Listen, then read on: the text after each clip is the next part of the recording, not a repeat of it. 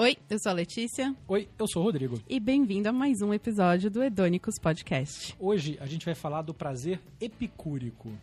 Uh, uh palavra difícil. O que, que é o epicurismo? É uma escola filosófica que procura uh, os prazeres moderados para atingir um estado de tranquilidade e de libertação do medo com, vai, uma ausência de sofrimento corporal enquanto você busca esse prazer parece o melhor de todos os mundos. Mas a gente sabe que não é bem assim. Cada escolha tem uma renúncia, né? A gente até falou isso no, no piloto, né? Então, o que a gente vai tentar falar no episódio dessa semana, com esse guarda-chuva de prazer epicúrico, na verdade, é quais são aqueles prazeres que a gente busca e que não necessariamente são prazeres físicos, são prazeres pequenos. Como, por exemplo, o tema mais central de cozinhar, de comer, de compartilhar uma refeição, de cozinhar para quem você gosta ou para você mesmo. Isso tem que aprender, né? Eu não sei você, mas eu passei por isso de ah, cozinhar para mim mesmo não é legal. E até se aprender que tem um prazer diferente nisso, mas que existe, cozinhar para você é legal sim e é prazeroso também ao mesmo tempo, tem que tomar muito cuidado para que esse prazer não vire um vício, não vire uma compulsão, que você não passe a comer para substituir a ausência do prazer que você está tendo em outros campos da vida. De novo, a ideia do podcast é falar de coisas leves, de coisas bacanas, mas também não podemos né? É, não, tem, tem, tem que trazer assuntos mais sérios também, né? Exatamente. e aí, no final do episódio, a gente vai dar uma, algumas recomendações de livros e de canais de YouTube sobre esse tipo de conteúdo para você procurar sobre o prazer de, de, de fazer algo para você mesmo ou de fazer para outras pessoas também. Mais na frente, na temporada, a gente vai falar dos prazeres a dois, do prazer de, de conviver, de ser casado. Não é só um episódio para divorciado. Não, não. É, é que a gente é divorciado, acaba, né, enviesando para esse lado. Mas a gente já foi casado e sabe do prazer de estar a dois também. Então, vamos falar sobre isso também. Nesta semana, então, prazer epicúrico. Seja muito bem-vindo. Seja muito bem-vinda.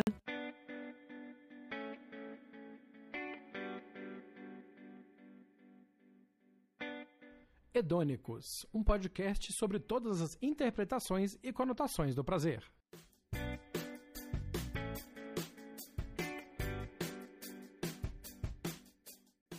Vamos começar tirando o elefante da sala porque quando a gente fala desses conceitos filosóficos gregos, a galera.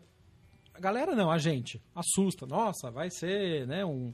Começou tão bem no piloto, falando de ah, pegação. Tava dando risada, é, tava leve. Vem, agora me traz logo um filósofo grego. Mas assim, eu acho que é legal a definição, porque, segundo Epicuro, que é o filósofo que deu origem à escola né? é o dono da porra é toda? Dono, é o dono do rolê. Para ser feliz, seria necessário controlar os nossos medos e desejos de maneira que o estado de prazer seja estável e equilibrado, com um consequente estado de tranquilidade e de ausência de perturbação. Hoje em dia isso chama Rivotril, né? Eu ia falar, esqueceram de avisar que, né? Humanos aqui. Rivotril total. Rivotril, uma vodquinha e tal, um rolê assim. Mas assim, a ideia o conceito do, do, do, do, epicurismo é lindo. É maravilhoso. Mas é um objetivo difícil de ser alcançado em tempos de pandemia, em tempos Não, de. Né? E entra aquela minha frase ótima que eu falo: na teoria é tudo maravilhoso, é tudo lindo, né? Mas por que, que a gente trouxe para começar o episódio esta, essa definição? Porque se você parar para analisar a frase, o que ele fala ali controlar os nossos medos e desejos e para tentar manter um estado de prazer estável e equilibrado é a procura da vida. É o sentido da vida. É o sentido da vida. E tem várias maneiras de você controlar os medos e desejos para alcançar prazer. Como a gente falou no piloto, tem vários prazeres diferentes. Nesta semana, a nossa ideia é falar um pouco mais do prazer de, da, da, comida, do, do, da comida como um todo, do processo de cozinhar, da dedicação de estudar, Outro, outro é, segredinho da Letícia é que ela é formada em nutrição. Então, assim, a gente tem uma base ali para conversar um pouco sobre isso. Uh, eu sou um, um, um, entusiasta da cozinha, adoro cozinhar e como bom nerd, eu, me, eu mergulho numa coisa e, enfim, tento aprender aquela, tudo que tem a ver sobre Não, aquilo. Gente, vocês não têm noção. O Rodrigo é assim, a, a enciclopédia ambulante. Vocês, eu não- alguns vão lembrar, outros não. Manja Barça. Nossa! É Entregou uma idade boa. Rodrigo. É a Barça ambulante. E, E nessa- o tesão que dá nessa inteligência toda dele. como é que é a Fora palavra lá? comum. Sapiosexualidade. Sabe a sexualidade. É nóis. É nóis. é. Mas com relação à cozinha, o que começa com- às vezes com, ah, vamos fazer uma coisa gostosa para comer, e que você começa a dedicar, e tem um pouco a ver com o que a gente ah, falou anteriormente, de que os prazeres podem ser a dois também, não precisa ser sozinho, né? Sim. Então, assim, eu tinha muito prazer em cozinhar para minha, para minha, para minha esposa quando eu era casado. Eu comecei a cozinhar, a lembrança de cozinha para mim é uma lembrança prazerosa de família. Porque eu cozinhava com a minha mãe, eu cozinhava na minha cidade natal, quase que eu entrego, Quase. na minha cidade natal.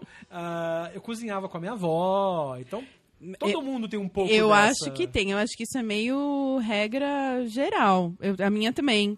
É, minha avó, é, grande cozinheira. Depois meu pai começou a descobrir isso depois de, de mais velho, o prazer de cozinhar. E daí virou uma coisa bem familiar mesmo. Eu acho que comida tá, assim, ligado, na grande maioria, ouso dizer, no uns 80%, com família, né? Com, tem essa memória afetiva familiar. É, daí tem aquela coisa do, do gatilho. Ah, gente que não teve família, que não teve essa experiência e tal. Faz parte também, Uhum. Sim, e uhum. tem que ser respeitado e tal. Mas realmente, no Brasil, principalmente, em que a cozinha sempre foi o grande elemento é, agregador nas casas, né? Sim. Pelo menos de classe média alta, também vamos ter que reconhecer Sim. aqui o nosso. O nosso. Nossa voz de fala, né? É, nosso lugar de fala e o nosso. Mas tem uma palavra que me fugiu agora, que daqui a pouquinho eu vou lembrar, que é o nosso. ah. Eu, vou tentar, eu vou tentar não cortar essa parte se eu conseguir achar a palavra agora. Mas é- não é preconceito, é o nosso. A nossa. Ah! Gente, ele, ele tá olhando aqui pra mim É. como se fosse sair da minha boca. Este branco é um oferecimento de homo.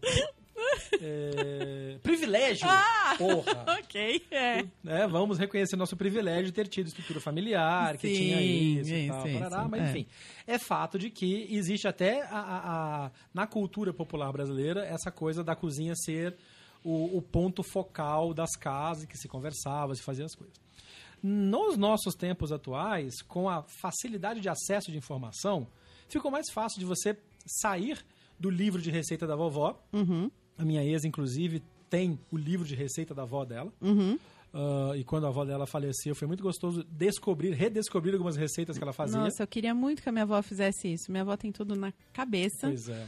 E, minha avózinha ainda é viva, tem 95 anos. E pra arrancar a receita dela é a coisa mais difícil Faz da um podcast com ela. terra. Sem ela saber. Liga o microfone Liga o e começa microfone, a conversar. Porque ela tem receitas incríveis, mas ela não tem medida de nada. É. Que é, é bizarro. Que é- então ela fala, é, é a cozinha, né, das nossas avós. É. Mas é isso. É, um pouquinho. Quanto? Ah, até você ver que tá dando. tá dando o quê? É, e é um prazer inenarrável ficar do lado da minha avó cozinhando com ela. Uma, uma das dicas de livro que a gente vai dar no final do episódio, por exemplo, são livros da Rita Lobo, que tem um pouco essa pegada. To- é, total. Desmistificar a cozinha, né? Ela fala aquela frase, desgourmetiza, bebê. É, E desgourmet- tem que desgourmetizar mesmo, tem que fazer. Ao mesmo tempo, cozinha é coisa séria. Então, você tem gradações que você pode se dedicar a esse prazer, desde que não vire compulsão, desde que não vire é, loucura. Loucura. É, e é muito fácil virar loucura, né? A gente estuda na, na faculdade que as, as, as doenças mais difíceis de serem tratadas são as doenças alimentares, para os dois lados, tanto a falta de quanto o exagero de. Porque a gente precisa comer, né? Precisa, não tem como tirar muito e botar pouco. Aí precisa do equilíbrio. E é, enfim, é isso. Eu, eu, eu amo cozinhar e eu gosto do processo inteiro. Pra mim, ir ao supermercado, começar a escolher os ingredientes, só isso pra mim já é um rolê muito legal. É. Eu presto atenção em supermercado, acho super- supermercado bonito, organizado, é uma coisa que me chama atenção. Às vezes eu nem vou tanto pelo preço, mas pela experiência de estar num supermercado legal. Além do que, quase todo filme de, de romance, comédia e tal, sempre tem a cena do casalzinho cozinhando, um bate na bunda do outro. Já fez Só- isso? Opa, loucamente. Ai, eu não, sabia? Eu, fiz, eu, eu já fiz uma coisa que é muito. Eu sempre vi em filme, adorava tentar fazer. É. E eu consegui fazer eu fazendo e a minha companheira na época fazendo. É. Que é cozinhar pelado só com o avental. Sabe o avental de corpo inteiro? Excelente, sei. Aí a bundinha, nunca a bundinha balançando. Isso. Ah, isso é espetacular. Ah, eu nunca fiz E aí isso. se combinam dois prazeres, né? Dois ótimos É. prazeres. Tem uma. Tem um, um- umas histórias minhas também que assim, eu, eu vou acabar acabando entregando de onde eu sou, mas tudo bem, daqui a pouco sai. É, uma das coisas que eu faço bem é um prato da minha terra. Uhum. E virou meio piada interna. Tipo É. assim, se o date for bom, significa que tem café da manhã no dia seguinte com este Com prato. Você prato. sabe qual que é. e você pode atestar que é bom. É bom. Não tomei no dia seguinte, no café da manhã, mas é bom. Já testei. Não, nunca dormi. Ah, é, porque tem o rolê de virar pizza e Nunca dormi, casa. não durmo na não- casa de contatinho. Quem, quem não entendeu a referência, ouça o primeiro episódio É, de novo, né? que é um ponto importante. Mas já comi essa iguaria. É. Já- E e, é- quando- e de fato é, é, é, é, eu sei fazer bem. sabe? Outra- entre outras coisas, mas enfim. É. Não estamos aqui para fazer, pra fazer propaganda pro Tinder. E aí, essa questão de cozinhar para quem você gosta, ou depois de horas legais, tipo, a, a Letícia não não experimentou a experiência do café da manhã na cama, mas já experimentou o chá da tarde, o café da Exato. tarde com isso, É. que, que tem a ver com embu- em- embutir o prazer que você está sentindo na atividade que você está desenvolvendo. E nada absorve mais do que cozinha. Não, Porque se você não tiver mesmo. mau humor, não sai legal. Exato. Se você estiver feliz, sai melhor. Sim. É, e tem até. Minha avó tem isso. Ah, tem dia que você tá, não sei o que, não pode fazer pão, porque não sei o que, não sei o que. Tem umas filosofias assim, místicas. E que nessa pandemia todo mundo saiu fazendo pão loucamente, um monte de gente deve ter Nossa, descoberto isso, na raça. né? exa- Foi sem a sabedoria de vó. O pão, abre o pão, pão. É. A pessoa não tá legal. Não, exato. E é verdade, né? Eu não sei qual é, se tem alguma razão né, biológica, vamos dizer assim, sei lá, a mão fica mais quente. Energética. É, acho. eu não tenho Acho que é mais ideia. energética que biológica. É, talvez.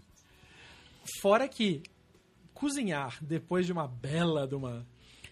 Hã? É, de uma bela de uma trepada. Obrigado, porque a gente tá, che... tá começando o podcast agora, então tem que experimentar, né, o que, que dá pra falar ou não, mas sim. Eu Cozinhar falo mais palavrão do que o Rodrigo, fato. Cozinhar depois de uma bela trepada é uma coisa espetacular. E se a trepada em si for boa, porque tem isso também, né? Tem, mas eu acho, mas você cozinha depois? Então. Geralmente é antes. Eu, às vezes eu faço antes, às vezes eu faço depois. Porque se eu fizer uma coisa muito pesada, aí a, a, pra transar depois fica pesado, né? Exato. Faz o bló, bló da barriga balançando, aqueles barulhos. É horrível. que a gente não tem, a gente não tem papas na língua aqui. Não. Quem nunca saiu pra jantar, tomou bastante vinho, depois foi transar e ficava aquele bló, bló, bló. Ai, não- Horrível isso. Mas Você acontece. vergonha. Não, e o pior é que assim, você- quando isso acontece, você já sabe qual é o roteiro, né? Dá um jantar, vinho, cama. Normalmente é isso. E daí, pra falar não vai rolar porque eu tomei muito, você não fala. Não e daí fala. você fica passando esse constrangimento. Mas aí, aí que vem a, a experiência de você saber adequar à situação. Bicho, se você foi jantar, tomou vinho e tal, não vai quicar, não vai fazer o Não, canguru perneta. Canguru perneta, é. né? Não faça. Vai, vai, que tem outra coisa que a gente vai falar talvez em episódios mais à frente, que é o prazer do foreplay, o prazer das preliminares. Que, modéstia à parte, Mo é, dele, modéstia à parte Enfim, mesmo. é, tem isso. Provamos, gostamos, atestamos. Então, assim, tem que saber conhecer o plano de jogo. Né? E tem Se muito fiote, que não tem idade pra ser mais fiote, mas Não, tem muito fiote que é fiote nisso. Então, assim, mano, saiba onde você tá jogando. Gramado molhado, trava de alumínio, entendeu? gramado mais seco, trava mais, al mais baixa, dá pra você correr melhor. É. O gramado tá alagado, não põe a bola em profundidade. Toquinho curto, entendeu? Falamos em metáforas também. Várias. Falamos em metáforas. É. Então, assim, voltando à questão do prazer em comer e cozinhar. É, eu acho que quando a gente, a gente e independente de, de, de ter a, a correlação com o, a- o encontro, o date, a transa, enfim, o, o casamento, você se dedicar a um prazer como o de cozinhar abre a tua cabeça para outras coisas também. Eu, por exemplo, no meu primeiro ano de pandemia, eu fiquei meio fixado na quadrilogia romana, que são as quatro pastas básicas da região de Roma Ah, e da região de Lazio, que É. é a região em volta. aham. Que são as pastas clássicas italianas que não levam molho. Cacio e pepe. Que, Que é, excelente, já provei. Cacio... Nossa, Eu tô ficando com vergonha. é, é- é que ele rasgou elogio pra mim. Opa! Ele rasgou elogio pra mim no primeiro. Tem que, né? Vamos, restri- vamos, vamos lá. retribuir. É. Então, as quatro pastas romanas. Cacio e pepe, carbonara, Esse eu ainda não provei. é, tá, tá na lista. É, a la matriciana, Eu amo. O seu também não provei. É, eu não faço muito porque o, o- matriciana é o único desses que leva massa de tomate, ou tomate. E eu não gosto muito, eu prefiro do, dos três que não levam. E o quarto, que é o a lagrícia, que é guanciale, ou bacon, ou panceta, que você tiver à mão, é, e pecorino. Então, assim, a diferença... Tem até um, um organograma que o povo desenha, que é muito engraçado, que assim, tudo começa no catipepe, que é queijo pecorino romano, que é o queijo de cabra, mas não aquele queijo de cabra tipo que, que derrete, é o queijo é quase É um- o- a consistência um do parmesão, parmesão, mas ele é. é. de cabra, ele é mais mais salgado. Então você tem o pecorino romano e a pimenta do reino. Essa é a base. Se você acrescentar é, guanciale ou bacon, ele vira uma lagrícia. Tá. Se você acrescenta a isso o ovo, ele vira o carbonara. Se você põe massa de tomate, ele vira matriciana. Então é uma base em cima do qual parece muito fácil, mas ele é complicado de fazer, porque o segredo dessas pastas é você emulsificar a mistura com a água do cozimento do macarrão. Então você coloca a água com bastante sal e você faz o macarrão, a pasta, preferencialmente pasta longa, então espaguete ou o, Ba- o chatinho ah, lá ah, que ah, Acabei de esquecer é, o nome. então, pois é, que você falou mais cedo. acabou. Bavete. Não era Bavete? Talvez, bavete. É, enfim, com pastas longas, Uhum. Porque elas vão emulsificar junto com, com, com o molho. E fazer com pouca água. Por quê? Porque à medida que ele vai cozinhando, ah, o starch da, da, da pasta, que é a palavra em inglês, o amido, Amigo. que o amido da pasta fica mais concentrado na água. Quando você pega uma conchada dessa água e coloca na frigideira ou na panela mais leve que você está fazendo, onde você fez o guanciale, onde você tostou a pimenta do reino, isso vai emulsificando e cria aquele creme que vira o molho. Tem muita gente que coloca é, creme de leite. Eu ia perguntar isso agora, mas você não usa manteiga. creme de leite. Não! não! Foi Rolou uma piada interna É, aqui, gente. não, rolou- é engraçado porque essa semana passada eu tive dois, duas conversas no Tinder com relação a isso, porque eu postei uma foto fazendo carbonara e uma delas perguntou: Ah, mas você coloca creme de leite ou manteiga pra ficar cremoso? Eu falei: Não, não coloco nenhum dos dois. Eu falei: Nossa, não sei fazer sem nenhum dos dois, porque no Brasil meio que é brasileirou-se realmente com um agente desse. Cria-se É um muito creme, mais mas fácil, não né? é o prato original. Não. E aí vem a coisa do prazer de você fazer a receita original ou adaptar para o seu gosto pessoal. Os dois estão certos. Eu acho que na busca pelo prazer não tem certo e errado. E aí é que é o grande ponto do episódio. A busca do prazer epicúrico é exatamente este equilíbrio entre o que te dá prazer versus a dificuldade que você está tendo para alcançar aquilo, para que você fique tenha um prazer duradouro e não estressar 40 minutos para ter 5 minutos de prazer. Que daí não faz o menor sentido. Mas tem gente que busca tem, isso. tem gente que é neurótica. E é um negócio Eu, complicado. eu não. Eu, eu, eu sou nutricionista, mas tive outras profissões, né? Fiz outras coisas. É, uma delas trabalhava muito com isso, era ligado à comida, mas eu sou muito perfeccionista. E eu fui parar nesse, nesse ramo é, porque eu gostava, sentia muito prazer em cozinhar, mas tinha toda uma questão de detalhes que eu sofria. Eu começava a sofrer com isso. Então, a, a coisa que era para. Ah, comecei a trabalhar com isso porque é prazeroso, passou de, do nível do prazer pro, pro loucura. E aí vira a coisa da compulsão. Pode ser a compulsão por comer ou a compulsão por fazer aquilo perfeitamente. Você acaba perdendo o prazer de fazer aquilo. Uma das frases mais hiperutilizadas que a gente vê, principalmente dos coach da vida, é escolha alguma coisa que você gosta, você nunca mais trabalhará na vida, Ah, porque é. teoricamente está fazendo o que você gosta. Uhum. Acho que a versão real mesmo é escolha uma coisa que você gosta para trabalhar e você nunca mais vai gostar daquela coisa. Porque começa a virar uma noia. Eu, eu diria outra coisa, escolha a coisa que você sabe fazer bem, e nem sempre necessariamente o que você faz bem é a coisa que você mais gosta, né? Mas daí a gente tá entrando em outra, outra outro- vertente, outro bichinho. É outro bichinho. Outro bichinho. É, Mas é isso, acho que assim, o, o, o- prazer na busca da. E a gente focou muito nessa questão do italiano porque é a minha experiência pessoal. Mas, cara, fazer um arroz com feijão gostoso, e aí a Rita Lobo entra muito nisso, com os livros maravilhosos dela. Tem o que tem na geladeira, que é espetacular. Assim, o que, que você. Se abre a geladeira, vai sair alguma coisa Sempre. do que você tem ali. Uhum. É, ela tem um livro só pra cozinha pra um. Porque você tá morando sozinho. É, Esse livro é excelente. é espetacular. É. Tem um outro que é básico, que é o Rita Help, me ensina a cozinhar. Uhum. Pra fazer o básico, do arroz, do feijão.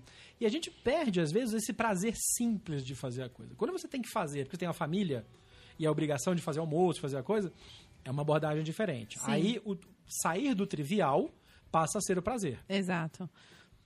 Do outro lado, fazer alguma coisa, você está sozinho, você mora sozinho, mora com pouca gente, você voltar ao trivial é o prazer, É o prazer da da. Exato. E aí trabalha também ressignificar as coisas, né? Porque qu- quando você tá sozinho, né? Aí eu vou falar dos divorciados, né? Do que saíram de relacionamentos, enfim. Quando a gente eh, se separa, né? do Divórcio, namoro, enfim, morou junto. eh, a história de comer tem que ser ressignificada, porque você comer sozinho é uma coisa que é extremamente todo mundo fala, nossa, mas você come sozinho, você vai sozinho no restaurante, você vai No cinema. é, não, tem um. um- um- qual é Um a tabu. palavra? Um tabu. Tem um tabu em cima disso, tipo, ai, coitado. Não, coitado não. Mas rola sim um processo de ressignificar isso e talvez a cozinha, aprender a cozinhar, porque às vezes você dependia do seu parceiro para cozinhar para você, ou aprender a cozinhar só para você, Esse é um diminuir as, ponto, porções. Eu passei muito tempo sem cozinhar porque eu sabia cozinhar pra gente e É. não pra mim. É, E aí reaprender e, e tem um esforço de novo. E quando você sai um prato legal só pra você, é muito bacana. é. E tem outra coisa, né? Quem cozinha gosta de ser elogiado. A maioria Eu me das autoelogio, pessoas... Então, fala, "Caralho, mas a ficou gente muito não, bom." mas a gente, aí a gente entra na história da culpa de, de prazer, né? Boa. De você fala, nossa, tá muito legal e né, mas aí você entra, mas será que eu não errei? Quando você tá sozinho, eu acho que isso, esse prazer, porque você é só você admitir pra você mesmo que você Puta que pariu! Eu fiz um prato do caralho. É muito legal isso. Você dança quando você come uma coisa gostosa? Aquela Sempre. dancinha na cadeira? Sempre Aquela balançadinha. com bumbum. É muito bom. É muito bom. Mas é isso, o prazer. Então, assim, a ideia deste episódio era tentar trazer um pouco a, a possibilidade de sentir prazer com coisas que você vai atrás, que você descobre, que você faz para si ou para os outros. A- a- aquela coisa que a gente sempre. que tá no nosso imaginário popular, né? Chega na casa da avó, na casa da tia, ah, eu vou fazer uma comidinha pra gente. Daqui a pouco tem aquela mesa da dona Benta. É isso. Né? É. Ou não, se a pessoa não tem condição, e aí eu acho que isso é até mais pungente, até mais forte, você sabe que a pessoa tem dificuldade, não é rica, não tem coisa, mas dali a 10 minutos tem um cafezinho, tem um pão de queijo, tem um bolo de fubá. E super bem feitinho. E, super- e por quê? Porque é feito com prazer. Com prazer, exato. É feito E com o prazer gosto muda, né? Completamente, É. completamente. Ah, pronto, o outro filme para se recomendar com relação a isso é A Festa de Babette, Eu não vi esse. que é um filme mais antigo. É. e que tem muito a ver com essa questão de transmitir para a comida o sentimento de quem está fazendo. Assim, recomendo. A Festa de Babette é um filme que se acha em vários, em vários streamings. Uhum. Se eu não me engano, hoje em dia tá fácil de achar ou na HBO Max ou na, no Telecine. Tá. No Telecine com certeza tem. Se você tem Telecine na sua casa, você tem como usar o aplicativo. Ou se não, dá aquela famosa buscada no que uns amigos chamam a locadora do Paulo Coelho. Você sabe dessa história? Não. Muito tempo atrás, o Paulo Coelho perguntado: ah, mas você não tem um raiva de quem baixa o seu livro pirata ou torrent? Eu falei, não, é uma grande locadora. Você vai lá, lê e depois devolve. Eu quero mais é que leia a minha obra mesmo. Então virou a locadora, Locadora do Paulo Coelho. Coelho. Muito então, bom. quando a gente fala a locadora, é, é ir buscar no torrent Uhum. e tal. Então, assim, se você puder, obviamente, vai lá, veja o filme, alugue, pague. Se não tiver nenhum serviço oferecendo, a locadora do Paulo é, Coelho vai ter. é, exato. É, além desse livro, desse filme, então, a gente queria ah, terminar o episódio. Ah, já tá ah, acabando. poxa Estamos mais no vida. finalzinho já. é, com algumas recomendações de livros. E tem uma coleção que saiu já há alguns anos, que é a coleção dos Sete Pecados Capitais, da, vai- da editora LPM. A gente vai falar bem disso, né? E tem um livro que eu sou completamente apaixonado, que é o Clube dos Anjos, do Luiz Fernando Veríssimo. Eu tenho essa lacuna.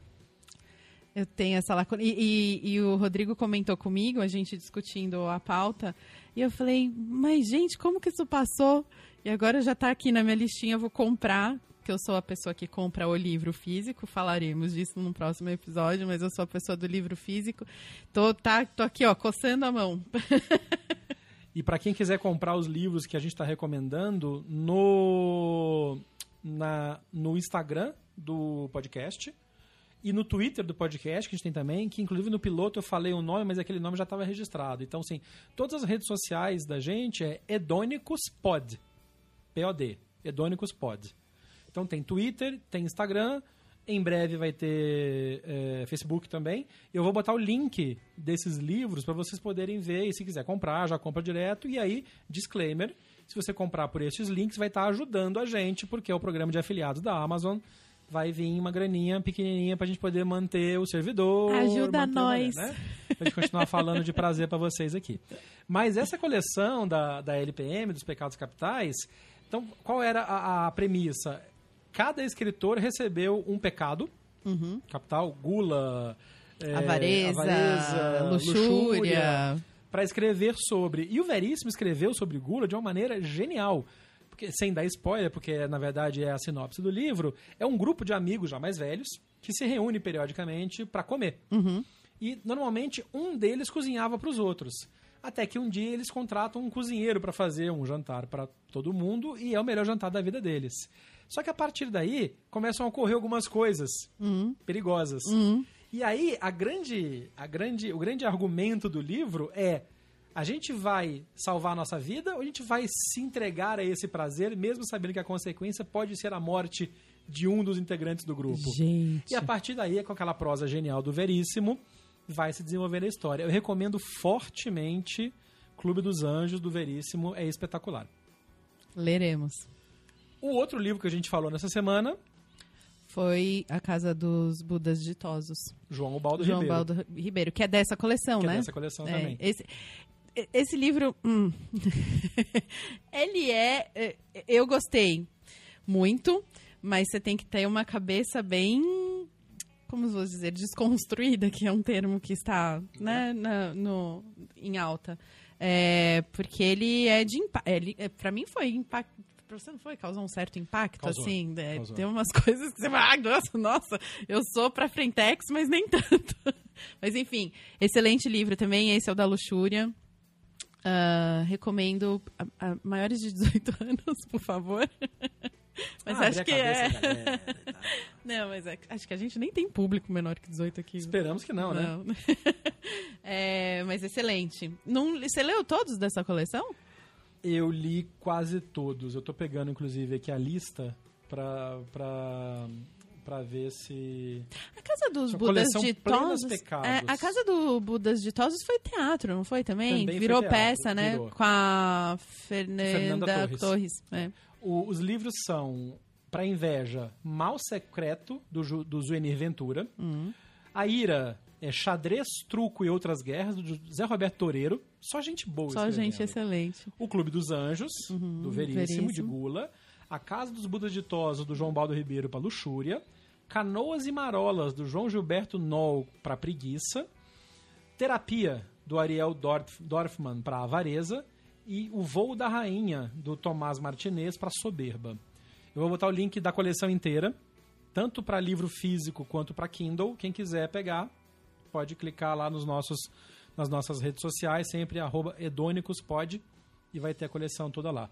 Mas assim, eu acho que isso é espetacular, a, a, a maneira como trabalha cada um desses conceitos, porque, e mais pra frente, a gente vai fazer um episódio sobre isso, de pecados versus virtudes. E tem uma linha tênue nisso. Tem uma linha tênue e tem aquele famoso comentário. Mano, se quem comete pecado vai pro inferno, eu vou descer pro inferno, porque só tem coisa Só boa tem pra fazer coisa lá. boa lá. É. É outro animalzinho Outro bichinho. pra gente conversar sobre. Mas assim, isso só aumenta a nossa percepção do como o prazer pode ter diversas interpretações e pode, inclusive, gerar papos bons para os seus encontros tinderescos. Gente, eu diria que escuta o nosso podcast, vai pro encontro, que você tem um, um monte de assunto para falar, porque aqui é cultura, né? E não só esses, né? Você pode ter. É muito legal isso que, que a Letícia falou, porque às vezes a gente tenta ser uma outra pessoa num primeiro date, segundo date, ou Todo até. mundo. E aí, é, é, cara, vai no que você sabe fazer bem. Não tem erro, né? O máximo que vai acontecer é a outra pessoa não gostar daquilo que você faz, mas faz parte do jogo. É. Você já tem uma bela vantagem que é assim, antigamente você tinha que ir pro bar. Então você tinha uma primeira barreira visual que às vezes impedia de começar uma conversa legal, de você mostrar que você é um cara bacana, uma mulher bacana. Você tinha música alta que não deixava você conversar. Mas me atrapalhava a música alta do que É, outra era muito view-based É. do que. Mas vamos lá, mas o Tinder também é. Não, é, mas é menos um pouco. Uma foto bem trabalhada, um filtrozinho. Aliás, pessoas, pelo amor de Deus, não põem um filtro em foto do Tinder. Fica muito na cara que a sobrancelha é falsa, que a pele não é aquele tom. Mano, Não é sobrancelha, é cílios, mas eu entendi o que você quis dizer. meninos. Mas você entendeu? Vai na sua. Vai na sua porque. Tenha prazer em se assumir do jeito que você tá, gente. Esse é um rolê. Esse é um rolê pesado, é um Esse rock é and roll que eu é. passei. Foi feio, mas é muito lindo ao mesmo tempo. Porque é a descoberta de se olhar e falar, puta que pariu, que do caralho, que isso é em todos os sentidos, inclusive o físico, é demais. Então assume o seu rolê. Tenha prazer em se assumir desse jeito. A Letícia tem umas histórias também é, é, importantes pra falar sobre isso, que eu acho que a gente pode reservar pra falar num próximo episódio. Sim. Mas você passou por isso também, né? Sim, eu sou ex-obesa. E, e ex-obesa teimosa, que ainda é pior de tudo. Porque hoje em dia. E aí isso é papo, acho que vai longo. Pra, né, todo mundo hoje vai na, na história de não ter consequência de sair comendo, porque temos a redução do estômago, temos soluções fáceis e rápidas para resolver esse problema, que na verdade dá uma zoada animal na sua cabeça, se você não está preparado, enfim.